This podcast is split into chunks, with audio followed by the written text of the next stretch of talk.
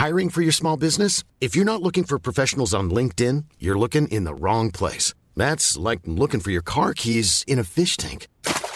LinkedIn helps you hire professionals you can't find anywhere else, even those who aren't actively searching for a new job but might be open to the perfect role. In a given month, over 70% of LinkedIn users don't even visit other leading job sites. So start looking in the right place. With LinkedIn, you can hire professionals like a professional. Post your free job on linkedin.com slash people today. Et bon, on va partir sur un tonnerre d'applaudissements. Ça se chauffe, Stéphane. Stéphane m'a dit j'ai envie d'être tel Madonna au Stade de France. C'est ça ce qui le motive et ce qui le chauffe. Donc on, on- on lance les applaudissements, sous vos applaudissements, et euh, tu pourras lancer ce que tu veux. Ouais. Bon podcast.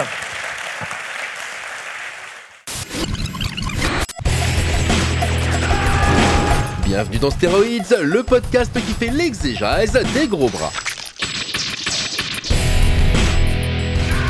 Avec Stéphane Moïsakis et Karim Debache. Alors bienvenue dans ce nouvel épisode de Steroids le podcast euh, dans une configuration assez particulière, assez inédite pour nous en l'occurrence puisque on vient de regarder le dernier Samaritain en salle au Forum des images euh, à l'occasion de la colo euh, Panique euh, Cross Chroma. Donc je les remercie pour l'invitation. Je suis avec Karim Debache ici présent. Salut Karim. Salut à tous, c'est Karim Debache. Voilà, vous l'avez reconnu. Et on va parler donc du dernier Samaritain. Alors moi, j'aime bien lancer euh, mon interlocuteur sur le pitch du film. Alors même si les gens ici l'ont vu, peut-être pour les auditeurs qui écoutent à la maison. C'est un peu redondant pour eux, je peux résumer. euh, Voilà. Est-ce que tu vas t'en sortir? Parce que souvent, les, les pitchers avec moi, ils prennent 3 minutes, 4 minutes, alors qu'un pitch, c'est... Je peux me dépêcher de ouf. Mais alors, faut ça... moi, je l'ai pas revu, mais je l'ai vu, Ah. je le connais très bien, je le connais par cœur le film. Donc, euh, l'histoire du dernier Samaritain, c'est euh, l'histoire de Joe Allen Beck, c'est ça qui s'appelle comme ça, qui est interprété par Bruce Willis, qui est un ancien membre des services secrets, qui est devenu du coup euh, détective privé, euh, qui est aussi pas devenu euh, alcoolique euh, accessoirement et qui a une vie un peu de merde,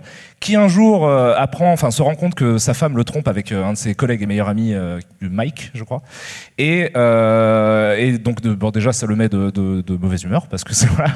Et ensuite il y a Mike en question, la personne qui couche avec la, femme de, de Joe, explose dans sa bagnole juste après lui avoir donné une mission qui est de retrouver euh, et de protéger donc une danseuse euh, qui est jouée par Halle Berry. C'est ça hein, le film. Ça, c'est le, ça, c'est le début. C'est le tout départ. C'est pas le pitch. En Ok. non, mais, vas- non, mais vas-y, Et t'en je prie, sais pas, j'ai continue. pas l'habitude de Non, tes non, non, émissions, c'est vrai. Eh, non, mais c'est c'est un Dis-moi. exercice, hein, c'est vrai. Euh, les gens qui écoutent le, podcast le savent, quoi. Surtout avec Arnaud qui prend 5 minutes. On va, on va résumer surtout, c'est un buddy movie, quoi. C'est-à-dire qu'en Oui. gros, ça s'est vraiment fait dans cette époque-là. Euh, Alors, c'est l'association de, de plusieurs noms connus, en fait, du cinéma d'action. Il y a déjà Bruce Willis qui sort évidemment de Die Hard et Die Hard 2. Il y a, euh, alors en tête d'affiche, il y a Damon Wayans qui est pas euh, vraiment un héros d'action à la base, mais qui est un petit peu devenu dans certains films. Et surtout, il fait partie de la fratrie Wayans, Ouais. euh, notamment Il vient de, de- Living Colors. euh. tout à fait avec euh, avec euh, ses, frères en fait et notamment Ken Wayans. Euh, au scénario, il y a Shane Black qui est quand même l'auteur de l'arme fatale dont on voit un petit bout dans le film, euh, euh, ce qui va nous permettre de rendre un petit hommage à Richard Donner qui nous a quitté cette semaine, euh, qui est le réalisateur de l'arme fatale notamment. Et, euh, et en fait, c'est peut-être au cinéma en tout cas le, le, le- le scénariste qui a popularisé le buddy movie. Donc c'est ce qui était attendu euh, à ce moment-là, c'est qu'il livre vraiment le le euh, blockbuster imparable euh, dans lequel on allait mettre Bruce Willis avec un autre, euh, un autre comédien. Et à la réalisation, il y a Tony Scott. Alors moi, je voulais te demander comment est-ce que tu as découvert le film? Moi, je sais que je l'ai vu en salle à l'époque de sa sortie. Alors, moi j'étais beaucoup trop petit parce qu'il sort en 91 donc moi j'ai quand il sort en salle je crois que j'ai 5 ans donc je ne l'ai pas vu en salle je l'ai vu à la télé tu vois alors je sais plus exactement quand mais j'ai vu quand j'étais petit ça c'est un film que j'ai vu des, des tonnes et des tonnes de fois que j'ai peut-être même presque plus vu que Die Hard tu vois en, de- de- de- de- au fil des diffusions et des enregistrements sur VHS pour moi c'est vraiment un film de la téloche Euh, c'est aussi t'as as précisé du coup que c'est aussi produit par euh, Joel Silver euh, Tout à fait, ouais. C'est un des noms, euh, un des noms du, bah, un des grands noms du cinéma d'action, un producteur euh, qui est très connu pour ça dans les années 80-90. Et c'était, bah, c'est un des films. Alors c'est c'est une, c'est un, c'est- un Bruce Willis show quoi. Du coup, euh, moi j'adorais Bruce Willis évidemment à l'époque, comme je pense à peu près tous les gens qui ont grandi avec le cinéma d'action fin 80, euh, début 90, du fait de Die Hard et évidemment de son chef-d'œuvre qui est Allô maman ici bébé, parce que faut jamais oublier qu'il fait le bébé dans Allô maman ici bébé. Et, et du coup ça, ouais, c'était alors. Il y a un autre film de la, même époque, mais je crois même de la même année, euh, que j'ai beaucoup vu et qui va peut-être être important, dont on va pouvoir discuter aussi, qui est Hudson Hawk. Hudson Hawk, tout à fait. Euh, Alors là, pour le coup, c'est prod, alors c'est prod Joel Silver, mais c'est vraiment le bébé de Bruce Willis. En fait, c'était sa création. Et, euh, et disons que euh, le fait que le film ait été un bid a conditionné pas mal de problématiques sur bah, le tournage du dernier Samaritain, sur la façon dont il a été vendu ensuite euh, au public euh, six mois après. Et euh, mais bon, on va peut-être en parler. On va peut-être parler de la façon dont le film s'est fait, quoi. C'est vrai que c'est quelque chose d'assez important, presque fondamental quand on voit le dernier Samaritain. Alors je ne sais pas, du coup, c'est l'occasion. On s'adresse à un public aussi, c'est ça qu'il faut peut-être dire aux éditeurs, donc qui viennent de voir le film. Et nombre des gens qui sont dans la salle l'ont découvert pour la première fois aujourd'hui. Et je ne sais pas si c'est visible en regardant le film, parce que du coup, moi, je, je me pose même plus la question. Mais il faut savoir en fait que ce film a été plutôt compliqué à produire. Hein. Que le processus de production de ce film a été ce qu'on appelle une énorme galère. Une, énorme un gros bordel. Un gros bordel. La, faute à plein de choses qu'on va essayer de peut-être de, décrire ici. Alors, pour résumer, alors euh, donc c'est euh, déjà c'est un film en fait qui est le dernier film entre Joel Silver et Bruce Willis. Euh, qui était un projet en fait euh, que, que, Shane Black a écrit euh, avant de se lancer dans l'écriture de L'Arme Fatale 2, qui avait un, pour premier titre, je ne sais pas si tu, sais, si tu connais cette anecdote, le tout premier titre dernier Saint Martin, c'était Die Hard. Alors attends, est-ce que c'est pas une rumeur? Donc tu me confirmes ah, c'est un vrai truc? C'est Shane Black qui l'a qui le, qui dit en fait. C'est Shane Black qui l'a dit en fait. En gros, Joel Silver avait cette habitude en bon producteur d'acheter des titres. Qui, qui lui semblaient percutants. par exemple, il, a, il avait acheté le titre Matrix pour la suite de Commando. finalement, il l'a bah utilisé pour John Matrix. Euh, voilà, exactement. Et il l'a utilisé pour euh, pour bah, pour Matrix, pour la trilogie Matrix. Et euh, et en fait, quand Shane Black est passé sur le plateau de Die Hard, justement, qui ne s'appelait pas Die Hard, qui s'appelait Nothing Lasts Forever, d'après le, le, bouquin, le, voilà, le titre du bouquin, il lui a demandé tu bosses sur quoi? Shane Black lui a dit je bosse sur un film qui va s'appeler Die en fait. Et il lui aura eu le pitch l'histoire quoi. Et euh, Joël Suffar fait ouais ouais super, mais euh, ton titre là je te l'achète. Ça avant même d'acheter le scénar, il a acheté le, il a acheté le titre de Die Hard pour le mettre donc sur Die Hard. Et, euh, et du coup bah euh, comment Shane Black s'est rabattu sur The Last Boy Scout, le dernier Samaritain. donc ça c'est le tout premier prémisse en fait du projet. Entre temps il y a eu l'arme fatale 2 qui qui aussi s'est fait saboter un petit peu par Warner et ça on va en parler. C'est on va pas parler de l'arme fatale 2 forcément, mais on va dire que c'est déjà un premier un premier pas vers la problématique du dernier Samaritain parce que euh, le, scénario, que vous, enfin le film que vous avez vu, le film que vous connaissez peut-être, en fait, n'est pas tout à fait le même euh, que le scénario qu'avait écrit Shane Black. Euh, à la base, il y a tout un, alors c'était quand même un film noir, évidemment, c'était quand même un buddy movie, mais il y avait une, comment dire, il n'y avait pas tout le truc autour de, des paris sportifs en fait. C'était pas du tout ça. C'était vraiment le grand méchant du film. C'était le sénateur Bernard, qui est maintenant vraiment presque une silhouette. Hein. Il a, il a deux scènes. et en fait, ce sénateur avait, euh, c'est un grand trope du, film noir, il a un fils en fait pédophile caché quelque part, un, personnage horrible et, euh, et, qui est vraiment en fait le, gros salaud, en fait le méchant caché du film quoi. Et, euh, tout ça, Warner a fait, mais c'est pas possible, on peut mettre un pédophile en méchant, on peut pas mettre un, enfin ils ont commencé à paniquer parce qu'ils ont trouvé que c'était trop noir. Il y avait aussi du snuff parce que le personnage de Milo, comment dire, était censé être ben, un réalisateur de snuff movie donc qui se trouve finalement à euh, euh, comment dire euh, kidnapper la femme de Bruce Willis pour tourner un snuff avec elle. Et, donc voilà, enfin bref, c'est voilà, si, vous recollez les morceaux quand vous regardez le dernier Samaritain, vous verrez qu'il y a des personnages qui se retrouvent. Et je pense que ça se voit un petit peu dans le film, en fait, c'est-à-dire que dans l'écriture du film, alors la raison officielle, c'est que Bruce Willis venait de faire donc Die Hard et Die Hard 2 où il avait des problèmes avec sa femme. C'était l'enjeu dramatique en fait du film. Et, euh, et, Warner et Willis ont dit oui, mais en fait, euh, moi je l'ai déjà fait ce film. Donc si vous racontez ça comme ça, peut-être qu'il y a, y a, moyen de, de, de, détourner les enjeux. Ils ont, ils ont créé le personnage de la jeune fille, hein, qui est, moi je trouve en plus génial, assez, assez fun, quoi. Voilà. Qui est très bien joué d'ailleurs, j'aime bien. Voilà, Daniel Harris qui est, qui est, super, quoi, qui est une, une scream queen aussi parce qu'elle a joué dans, dans quelques films d'horreur, quoi. Et Halloween, euh, je sais plus combien. ouais, ouais, bah, elle est dans le premier, puis elle est dans les remakes de, Rob Zombie. Et, euh, et voilà, et donc en fait, euh, ça c'est le premier truc, c'est-à-dire qu'il y a déjà un gros stade de réécriture. Après, je te laisse peut-être prendre la suite. Bah, c'est ça. Moi, la raison pour laquelle j'aime beaucoup le film, en fait, c'est que très visiblement, euh, il y a quatre personnes importantes sur ce film que sont donc Bruce Willis, Shane Black, Tony Scott et Joel Silver. Qu'ils ont une, ils sont dans un lit, ils ont tous un coin de la couette, ils la tirent, mais la couette se déchire jamais.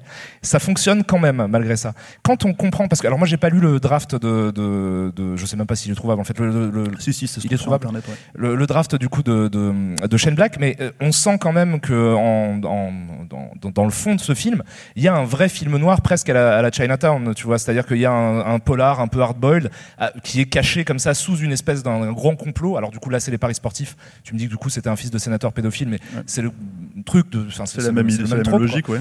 Et, en fait, on sent que c'est tiré vers le cinéma d'action euh, par euh, Joel Silver, euh, qui a envie de capitaliser sur les succès de ses précédents films. Du coup, on sent que Bruce Willis effectivement n'a pas envie de, faire un Die bis, mais en même temps, il aimerait bien avoir un succès à la Die en fait.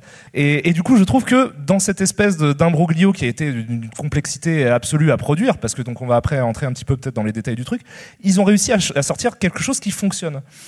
Et c'est pour ça que ça m'intéressait de savoir du coup si vous aviez euh, ressenti que ce film était en fait un film à problème qui a, eu un processus de montage, de post-production complètement hallucinant où les monteurs étaient complètement perdus. Je ne sais même pas combien il y a eu de monteurs différents sur le film. Alors il y en a trois qui sont cités, mais en fait moi j'en ai parlé avec euh, le, monteur Mark Goldblatt, l'excellent monteur Mark Goldblatt qui est, le monteur euh, de Joe Dante, en tout cas des premiers Joe Dante. Il a monté aussi Terminator, Rambo 2.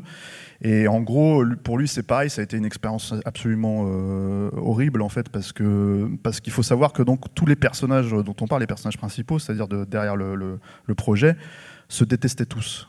C'est-à-dire que euh, euh, euh, surtout notamment Joel Silver détestait Tony Scott.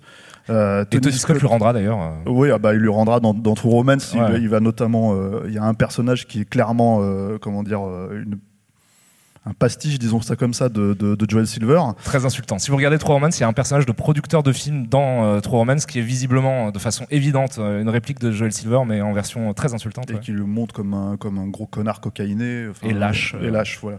Et euh, donc il se détestait, et ça c'est quelque chose que Mark Goldblatt m'avait rapporté en me disant on peut pas traiter un artiste de la trempe de, Tony Scott comme ça. Lui, lui c'était une expérience très très douloureuse.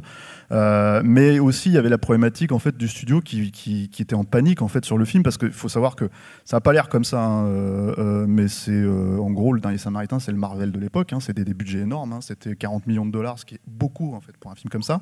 Il faut savoir aussi que par exemple le scénario de Shane Black, c'était aussi un scénario qui avait des enjeux énormes parce qu'il a été acheté très cher. C'était, je crois, le scénario acheté le plus cher, c'est 1,75 millions de, Tout dollars. Tout à fait, voilà, ce qui est le budget, en gros, euh, chenoufette de, de, de, Black Widow, quoi, aujourd'hui. Mais le truc, c'est que, c'est qu'à l'époque, ils mettaient l'argent dans. dans, ouais, je pense qu'ils le mettaient aussi dans la chenoufette, mais ils le mettaient dans le scénario aussi, du coup. Et, et, et, voilà. Et en fait, ce qui se passe, c'est que, c'est que pour en plus être réécrit, si tu veux, par Shane Black lui-même, et, et, même, je dirais, euh, je sais pas ce que t'en penses toi, mais on sent en fait que l'emprise de Joel Silver vraiment sur la fin parce que c'est un film qui tient moi en le revoyant comme ça en plus pour la première fois en péloche et c'est vraiment super en fait c'était une super expérience quoi. Euh, c'est assez dingue à quel point le film je trouve tient très très bien la route jusqu'à jusqu'au climax.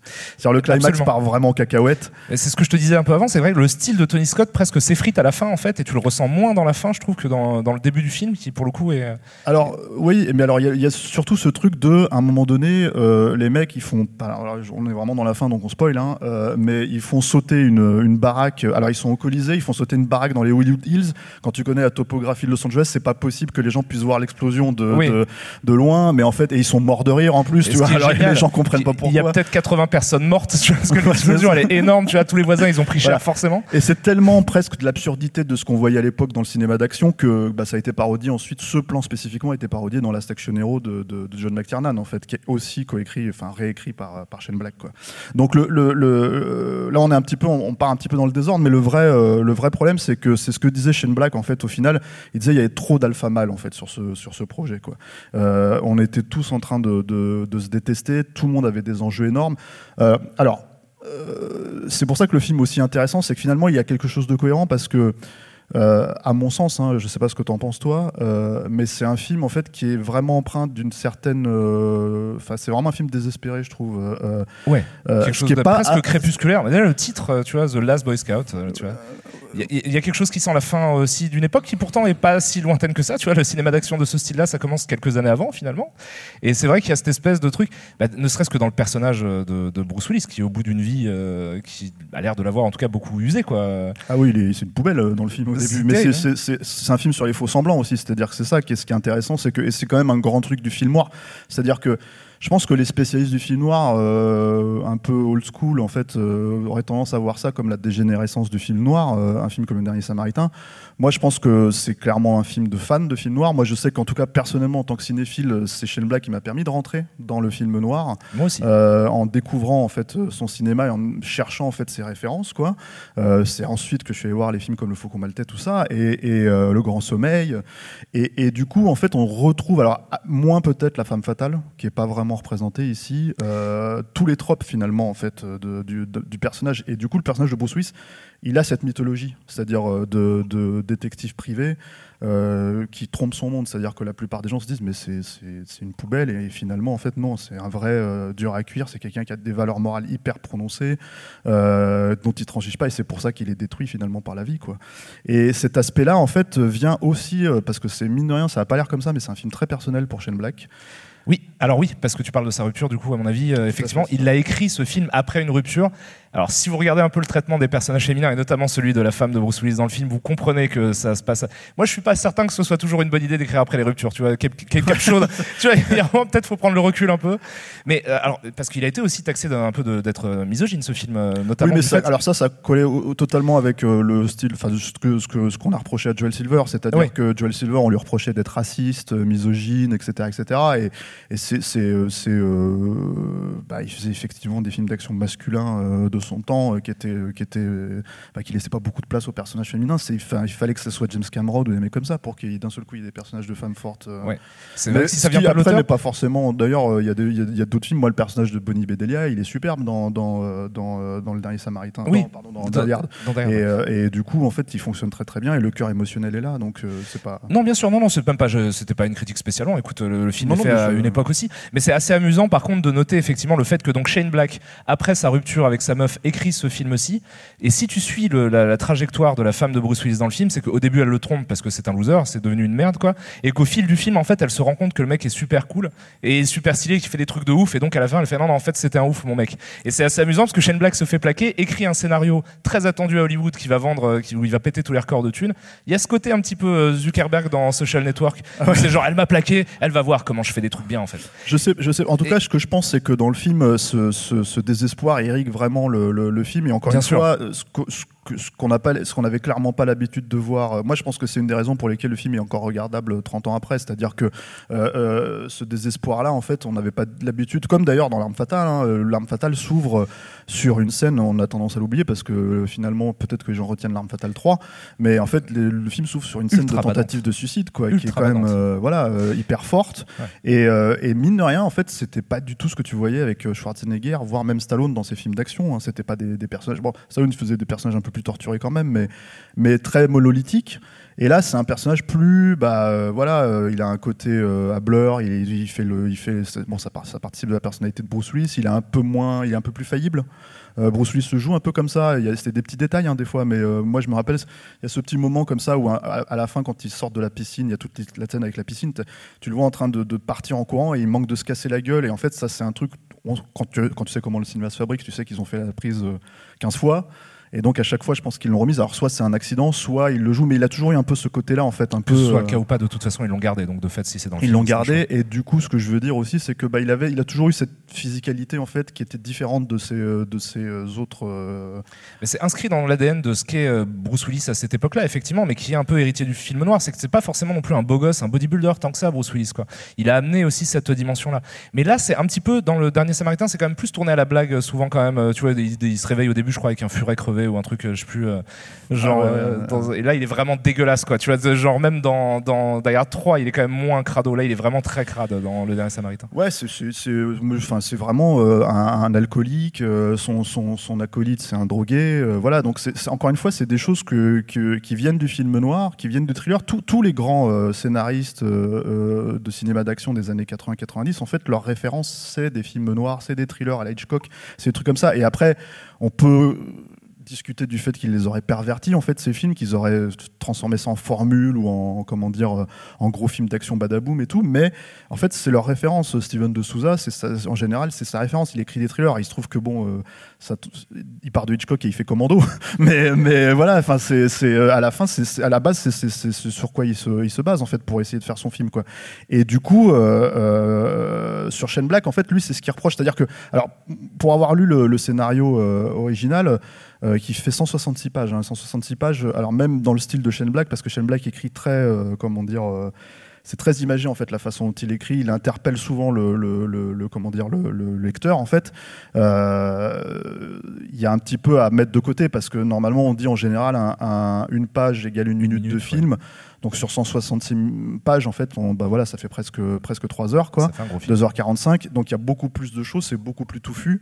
Et euh, euh, et il y a surtout, il y avait une énorme scène d'action entre deux bateaux, en fait, deux yachts euh, au, large des îles Catalina, en fait, qui est un peu des îles un peu bourges de, de, la bourgeoisie californienne, pardon, assez connues pour des soirées jet set et des trucs comme ça. Et, et c'était un film, en fait, voilà, y il y avait des scènes comme ça, mais la scène finale, c'est c'était vraiment une scène où euh, Bruce Willis défonçait le, euh, le fils euh, pédophile de, de, Bernard parce qu'il y avait, y avait toute une scène comme ça hyper tendue. Et c'était toute l'idée de Shane Black, c'est-à-dire de, de, réserver les grosses scènes d'action d'abord et en fait ensuite de vraiment finir sur du thriller en fait pur et dur. Et c'est euh, et, le, et, le, studio lui a fait non non non il faut euh, et je pense Joel Silver parce que bon voilà le, le mec qui tombe sur l'hélico qui se fait éclater par les hélices c'est le, la, petite touche de gore à la Joel Silver. Euh, et je crois que Shane Black comme je, comme Tony Scott pardon sont tous les deux dit que le scénario de départ était bien meilleur que le film qu'ils ont produit. Alors je sais que Shane Black n'aime pas trop le film. si vous avez l'occasion de lire le scénario c'est très intéressant parce qu'il y a littéralement un remake à faire en fait avec ce scénario là on pourrait. Hein, c'est vraiment la première partie, c'est la partie euh, qu'on connaît, et la deuxième partie, ça n'a plus rien à voir.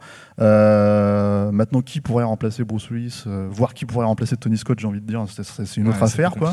Mais, mais oui, enfin, c'est possible de faire un remake et et vraiment de raconter quelque chose de différent et de surprendre les spectateurs aujourd'hui avec, avec ce scénar-là.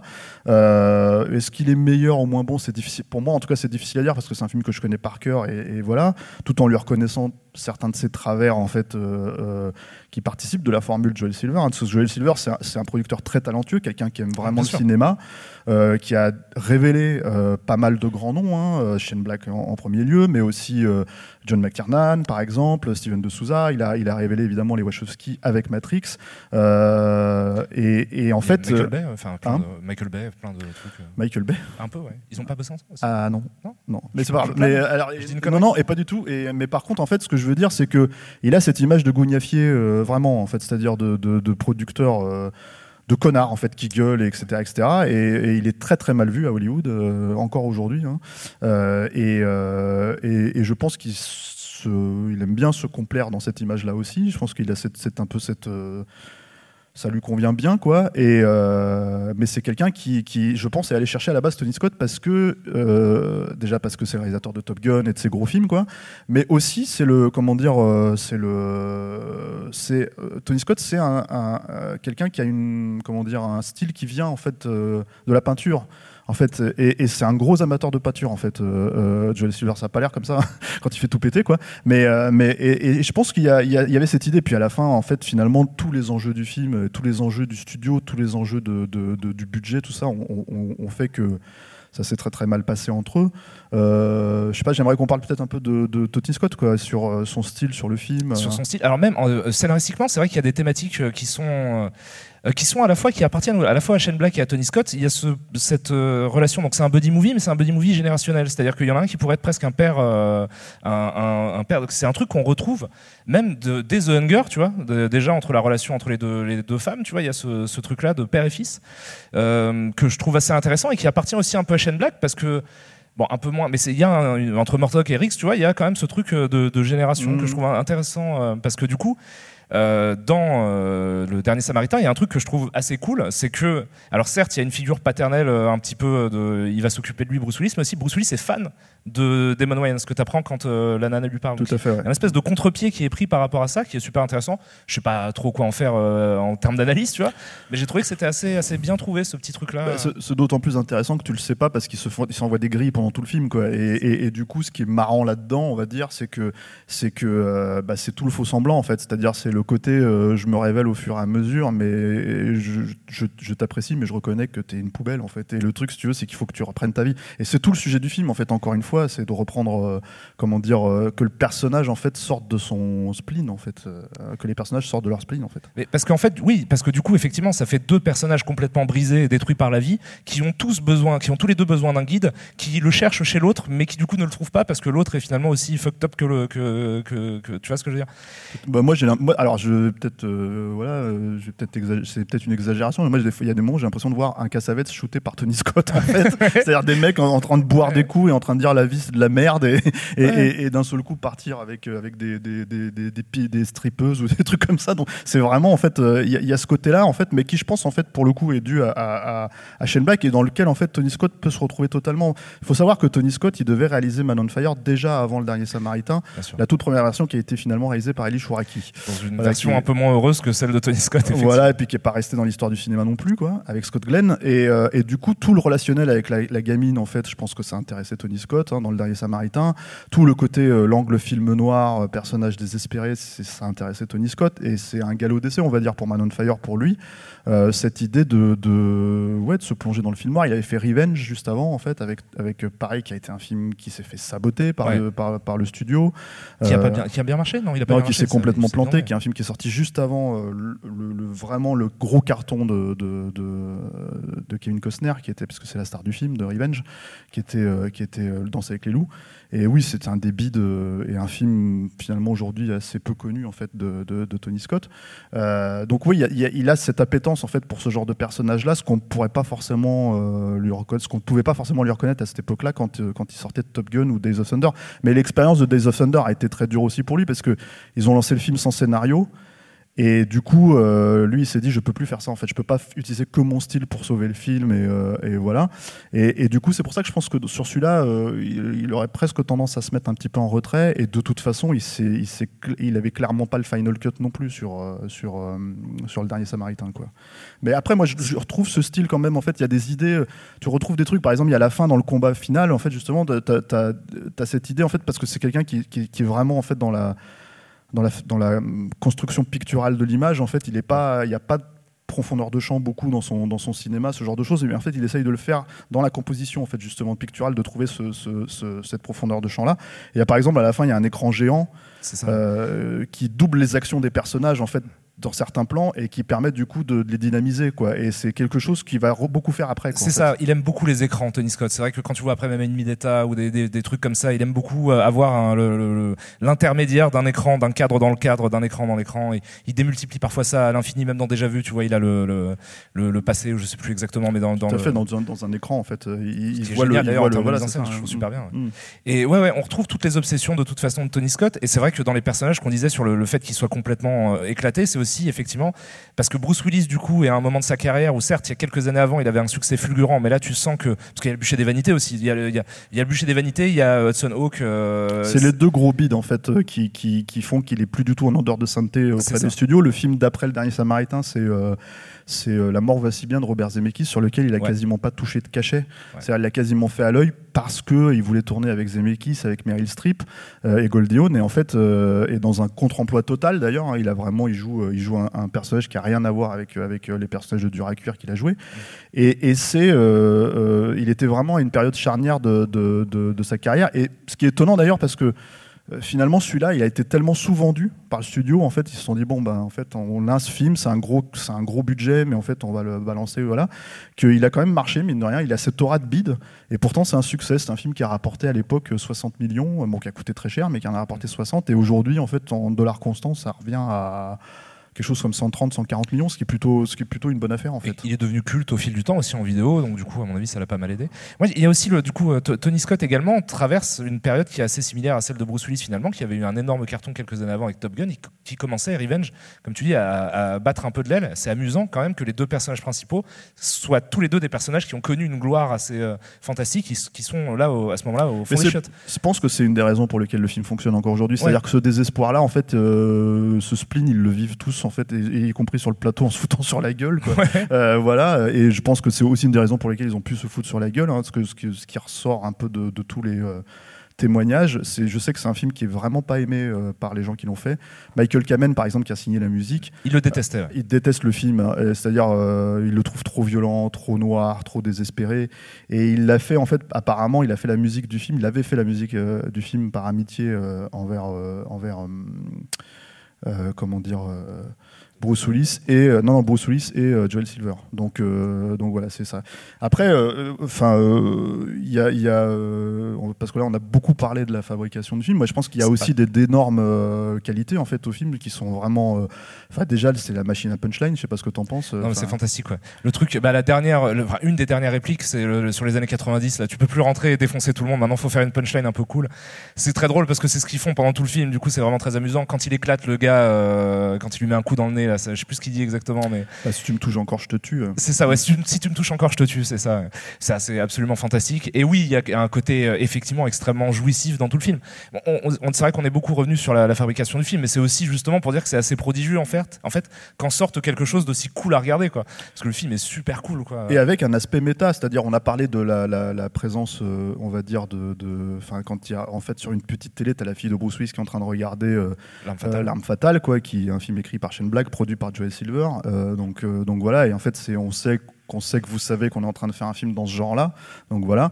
Et, toute l'idée des punchlines, en fait, qui ont fait pas mal rire la salle, hein, je, à, ma, grande surprise, en fait, parce que quelque part, des fois, je me dis, bon, c'est peut-être un peu de l'humour suranné. Euh, un peu désuet, ouais. Un peu bah, désuet, en fait, mais pas du tout. En fait, euh, voilà, apparemment, ça marche encore. moi, je trouve que ça me fait toujours rire, c'est vrai, mais mais euh, mais il y a carrément fait une scène qui presque ne, peut pas être cohérente dans un film d'action parce que le film est relativement bien écrit jusqu'à un certain point, puis après, il y a certaines, certaines scènes qui sont des scènes fortes, hein, qui fonctionnent, mais dans lesquelles on les fait rentrer un peu au chausse-pied.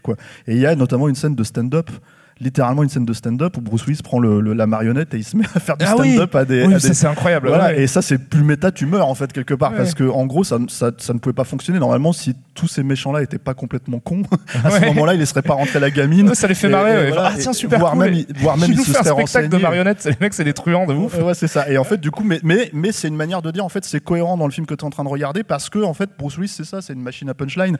Et du coup, il arrête pas d'envoyer chier. Enfin, il s'en sort même comme ça. Il y a un truand qui va pour le buter dans une ruelle il lui sort quatre vannes de merde et l'autre il est mort de rire et c'est comme ça qu'il le détourne quoi. C'est encore une fois cette façon de et ça c'est très euh, dans l'esprit de Shane Black en fait euh, euh, toute cette idée de, de comment dire de, en fait de faire un film de en même temps détourner le genre mais tout en restant respectueux dans le truc et, voilà en fait c'est une manière de, de je sais que j'ai que j'ai ces références là je sais que j'adore le film noir je sais que j'adore le pulp je sais que vous savez. Et finalement, la personne qui a vraiment fait en sorte que ce style d'écriture et ce style de mise en scène soit populaire, c'est Tarantino. Et, euh, euh, oui, c'est vrai, à un certain degré, ouais, ouais, complètement. Mais euh, ben oui, et puis en plus, il, trouvera Tony Scott juste après Tarantino pour faire euh, Trop Romance. Donc euh, il, y a, des liens à faire entre les deux. Mais c'est vrai que ça reste toujours très, ça reste vraiment un film, un ça reste un film noir et un film d'action qui est quand même sérieux. C'est-à-dire que ces trucs-là, ils te sortent pas. Il y a des clins d'œil évidemment pour les gens qui connaissent l'univers, qui savent que bon, l'arme fatale, c'est Shane Black et c'est Joel Silver. Mais ça n'empiète jamais sur ce que doit être le film à la base, qui est un gros film d'action vraiment cool. Et il finit en dansant aussi, Bruce Willis. une gigue. Faut pas oublier, une gigue. Très belle, très, un truc qui, est un peu resté. Il y, a des, il y a des blagues aussi méta sur Retour le futur. Si, euh, si, on, si on va trop vite, on va, on va traverser le temps. Enfin voilà, il y a tout, un, tout un tas de trucs comme ça où il cite les films sans les citer. Ce qui finalement, encore une fois, Tarantino fera plus tard euh, en les citant ouvertement. Quoi. Donc c'est vraiment. c'est devenu, il était à les années 90, qui va être un des trucs en termes de ton qui va beaucoup se retrouver dans les années 90. Celui-là sera en 91. Il, va, enfin, voilà, il était à l'orée de l'aspect méta, mais je pense que c'est aussi un, dans le zeitgeist, on va dire, c'est-à-dire s'il y avait cette, cette volonté. Quoi. Euh, un petit mot de la fin peut-être? Bah non, c'est super. Alors si du coup, je, du coup, je m'adresse non seulement aux gens qui nous écoutent en podcast et aux gens qui sont en face de nous. Si vous connaissez pas trop euh, l'univers de Tony Scott, euh, je ne saurais que vous recommander euh, ses autres films. Et moi, mon préféré, donc je le disais en intro, mais c'est Trop Romance, qui est le film juste après, qui est vraiment super. Donc pour le coup, un scénario de Tarantino que lui reprend, euh, qu'il remodifie un petit peu sur certains points, et, et c'est vraiment, un, je trouve, un film super. Je sais que toi aussi, Stéphane, tu es assez fan de. Ah moi, je, oui, il y a cette partie, c'est-à-dire deux cœurs en fait. True Romance et, et, Le Dernier Samaritain, c'est deux films qui m'ont permis vraiment de, de, de, de, pas de découvrir Tony Scott, parce que j'avais vu ses films avant, mais vraiment de me dire ah oui, il y a quelque chose, euh, il faut suivre ce mec en fait maintenant. Euh, J'avoue qu'assez bêtement, je le, je, le, je le considère un peu comme un faiseur avant ça. Euh, pas bêtement, il y a eu jour de, enfin tu vois, jour de tonnerre, c'est pas voilà. Non mais il y avait déjà des motifs en fait. Euh, finalement, quand tu reviens, moi j'aime pas ces films-là, hein, j'aime pas forcément ces films-là, mais c'est il y avait quand même des motifs en fait qui, c'était pas un bête pubeur, on va dire, oui, comme, non, comme on a pu lui reprocher. Et, et évidemment, c'est quelqu'un qui a affiné son style. pour rester dans tes recommandations, je me permets de me citer. Euh, du coup, on avait écrit, on a fait un épisode de Story en vidéo, euh, si vous l'avez pas vu, sur Tony Scott, qui est monté par euh, Sébastien Le Gallo, qui est dans la salle parce que c'est un vrai fan de Tony Scott, donc voilà, et, qui donc il, revient voir les films et tout quoi, et qui et on a fait cet épisode ensemble et, on a essayé vraiment de démontrer ce qu'était le style et rendre hommage en fait à, Tony. Donc voilà, à Tony Scott, je dis Tony, je mon copain, tu vois, voilà. Mais non non, Tony Scott et, et voilà donc et, oui, c'est quelqu'un qui déjà pour moi est parti trop tôt, qui me manque en fait effectivement dans le cinéma. Euh, et qui, euh, comment dire, euh, qui avait finalement quelque chose à apporter. Je pense que le dernier Samaritain, c'était vraiment la première vraie pierre à l'édifice du cinéma d'action. En fait, sa première pierre à l'édifice du cinéma d'action, plus que le flic de Beverly 2 ou ce genre de choses. Bien sûr, bien sûr. C'est plus génial. Qu'il y a des trucs sympas quand même dans le flic de Beverly 2. C'est le meilleur des trois. ouais, de très loin. Euh, mais après, c'est vrai que son style va s'affiner. Et Man on Fire, moi, je trouve que c'est presque un film expérimental dément. Domino, bon, je trouve c'est un peu bordélique scénaristiquement, j'ai un peu plus de mal. Mais Man on Fire aussi, si vous l'avez jamais vu avec Denzel Washington, c'est fantastique, quoi. C'est un... un pur polar, hard-boiled. Euh, pur polar, mais avec un délire visuel qui, pour le coup, est complètement barré. Si vous avez joué à Max Payne 3, par exemple, pour les, les joueurs de, de jeux vidéo qu'il y a ici. Euh, ah, c'est clairement la référence. c'est la référence en termes de style. Ouais. Bon, bah, merci Karim. Et merci à toi. Merci. Merci à la colo euh, cross, enfin panique cross chroma, j'ai envie de dire. Merci à Marie et Yann pour l'invitation. Merci à l'équipe de Chroma évidemment. Merci au forum des images. Merci à vous qui êtes là en fait au, de public. Euh, et puis on va se retrouver avec un. Je sais pas si j'arriverai à trouver un meilleur film que ça en fait pour suivre que le dernier Samaritain. En tout cas, de cœur. voilà, on verra. Il faudrait que je fasse trop Robin, c'est ça. Merci à tous. Ciao.